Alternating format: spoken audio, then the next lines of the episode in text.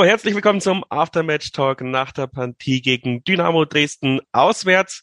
Bei mir ist der Philipp, ich bin der Robert und wir hocken zu Hause im Warmen einen Tag später, also nicht live danach. Äh, deswegen nicht mehr ganz so überhitzt. Aber danke, dass du dir Zeit genommen hast, Philipp. Servus.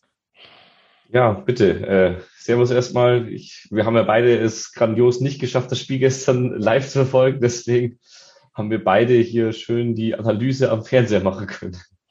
Ja, äh, Nerd-like quasi, beide nicht in Dresden gewesen, Schande über unser Haupt, aber äh, trotzdem, ja, die Eindrücke, ich weiß nicht, ich ja, ich, ich beobachte es am Fernsehen mal anders als im Stadion. Ich war tatsächlich sehr, sehr crampy wieder, die bis, bis zuletzt, bis wir das 1-1 geschossen haben. Ich fand tatsächlich, dass wir unter unseren Möglichkeiten gespielt haben, dass wir mit einem Matchplan, den ich so nicht erwartet habe, ins Spiel gegangen sind. Also wirklich Safety First.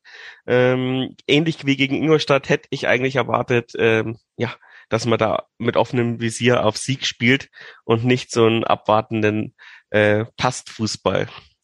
Wie sieht's bei dir aus? Ja, ich war entspannter, aber es lag nicht daran, dass ich quasi im Urlaub war und generell eine recht entspannte äh, Grundstimmung hatte. Äh, und ich habe mir die ganze Saison schon gedacht, also ich habe das Gefühl, viele, also ich meine jetzt gar nicht explizit dich, aber generell alle Leute, die sich über das Spiel aufgeregt haben, äh, viele sind so ein bisschen verwöhnt von der Hinrunde, wo wir Bombenfußball gespielt haben und können diese dreckigen Zweitligaspiele gar nicht mehr wertschätzen. Also ich mag diese Spiele eigentlich, wo man beiden Mannschaften ansieht, dass sie nichts können, jetzt mal ganz provokativ gesagt.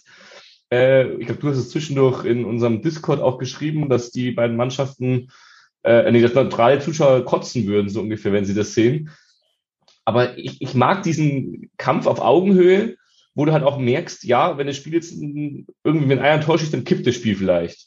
Was ja dann zum Glück nicht so war, sondern wir haben den Ausgleich noch geschafft. Aber für mich war das komplett auf Augenhöhe und mehr habe ich gegen Dresden auch nicht erwartet, einfach weil die ja jetzt auch keine viel schlechtere Form hatten als wir. Die haben halt ewig nicht mehr gewonnen aber haben auch recht viele Unentschieden geholt die letzten äh, Wochen, auch gegen gute Gegner, also gegen Düsseldorf, gegen äh, Heidenheim, gegen Kiel, alles Gegner, die in der gleichen Form sind wie wir eigentlich und in der gleichen Situation sind wie wir.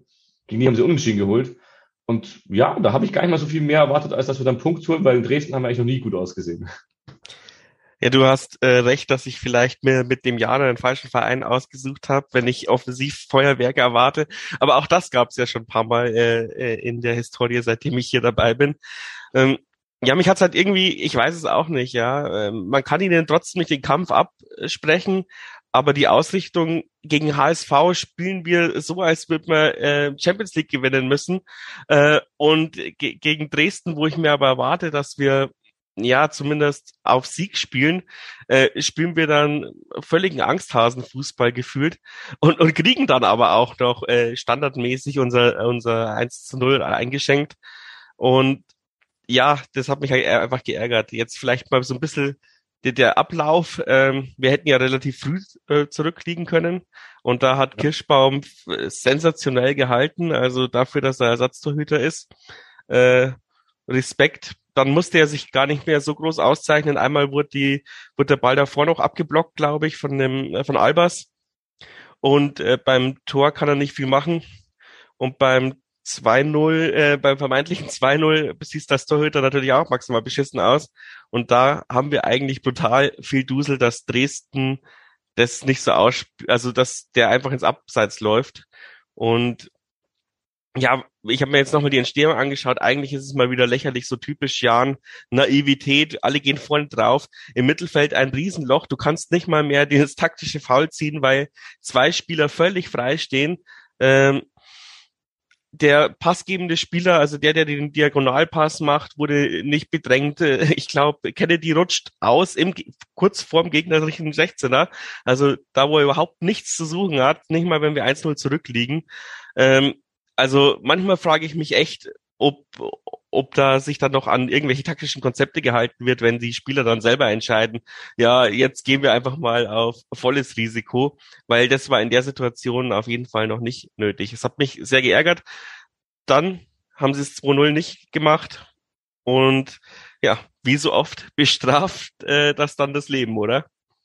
Ja, also ich würde auch noch kurz bei dem 2-0 ansetzen, bei den fast 2-0, weil das, das ist wirklich das, wo ich mir auch gedacht habe, das müssen wir besser machen. Vor allem auch dann nächste Saison, weil es für mich fast ein Spiegelbild zur Situation, wo wir gegen HSV einen Ausgleich machen und dann drei Sekunden später das Gegentor kriegen, weil wir es einfach nur dumm anstellen. Also ich meine, wir haben es mittlerweile echt geschafft. Ich sage seit Jahren eigentlich, wir haben keinen Spieler, der sich mal irgendwie äh, geschickt anstellen kann und auch einen Foul ziehen. Wir sind eher die, immer die, die hölzern die Gegner umrennen und dafür äh, einen Freistoß gegen sich gepfiffen bekommen. Mittlerweile haben wir einen Spieler, der sowas kann, der Gimper. Der rennt zwar immer noch die Leute um, aber er fällt mittlerweile auch bei jeder Berührung. Aber so ist solche Cleverness quasi, dass du mal einen äh, Freischuss ziehst oder dass du einfach weißt, wann du jetzt wirklich äh, wach sein musst und nicht nur so ein Konter verhindern, sondern auch gegen HSV diese, dass du halt, nachdem du das Tor schießt und denen quasi mehr oder weniger Aufstiegsträume komplett nimmst, dass die dann wütend anrennen, ist logisch. Und dann musst du einfach mit aller Macht verteidigen. genauso, ja, hätten wir vielleicht zu dem Zeitpunkt noch nicht mit aller Macht nach vorne stimmen dürfen. Ist dann ein bisschen Glück gelaufen und am Ende mal Glück gehabt, dass der im Abseits war. Liegt auch daran, das war der Königsdörfer, der ist halt auch noch recht jung, der Spieler.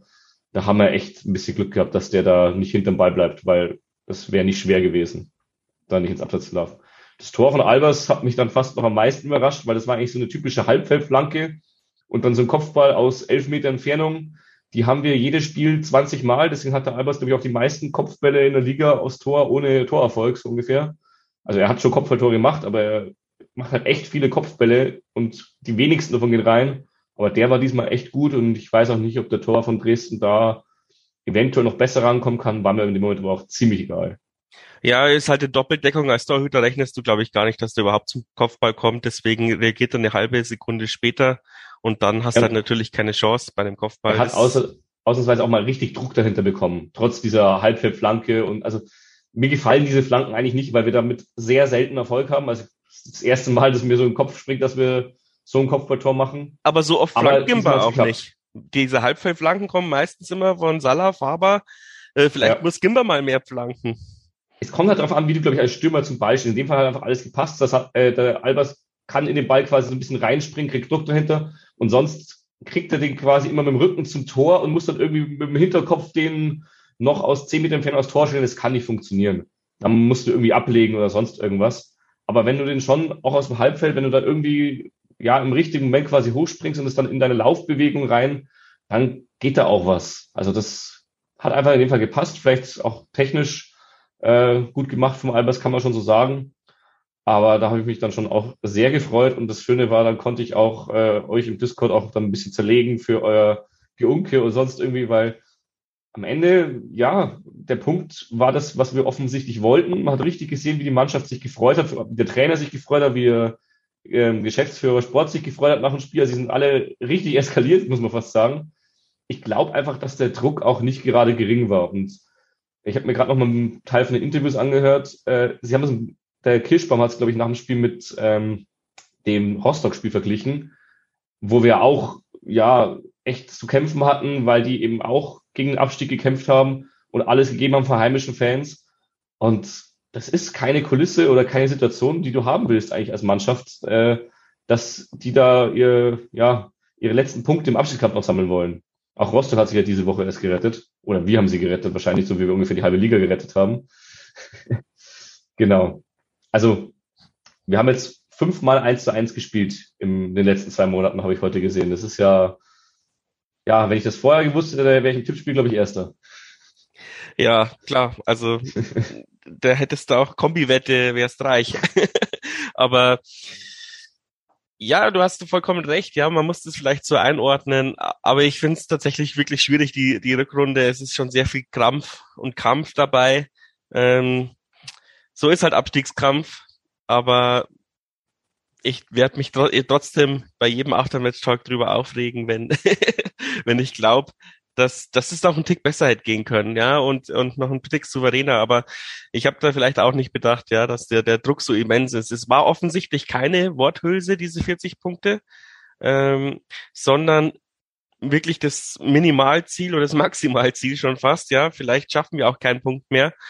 Ähm, du hast angesprochen, ja, die, der Druck ist immens groß. Jetzt werden wir gegen Heidenheim sehen, wie man spielen kann, wenn man befreit aufspielt. Ich bin wirklich gespannt, ob da noch, also wir haben Heimspiel, Heidenheim hat auch nicht mehr viel zu gewinnen, und nichts zu verlieren.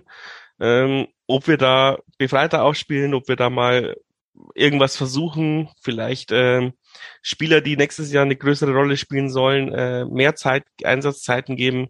Ich bin da echt äh, gespannt und wie du schon sagst, die Szenen, die sich danach abgespielt haben, ich habe auch einige äh, Videos in YouTube und so gesehen, äh, auf Instagram und so gesehen. Äh, ja, sehr schön, wie sich die Mannschaft gefreut hat. Ich hätte nicht gedacht, dass ihnen diese 40 Punkte so krass wichtig sind, wenn ich ehrlich bin. Ja. Ja, Heidenheim hast du angesprochen, sehe ich auch so. Das ist halt jetzt auch ein Gegner. Also ich hoffe, dass wir befreit ausspielen. Und ich glaube auch, das ist genau das Gegenteil von Dresden. Das ist ein Gegner, der uns liegt, die von der Spielanlage halt uns entgegenkommen. Die haben auch nichts zu verlieren. Das heißt, die werden sich jetzt auch nicht hinten reinstellen. Dresden hat ja auch nichts angeboten.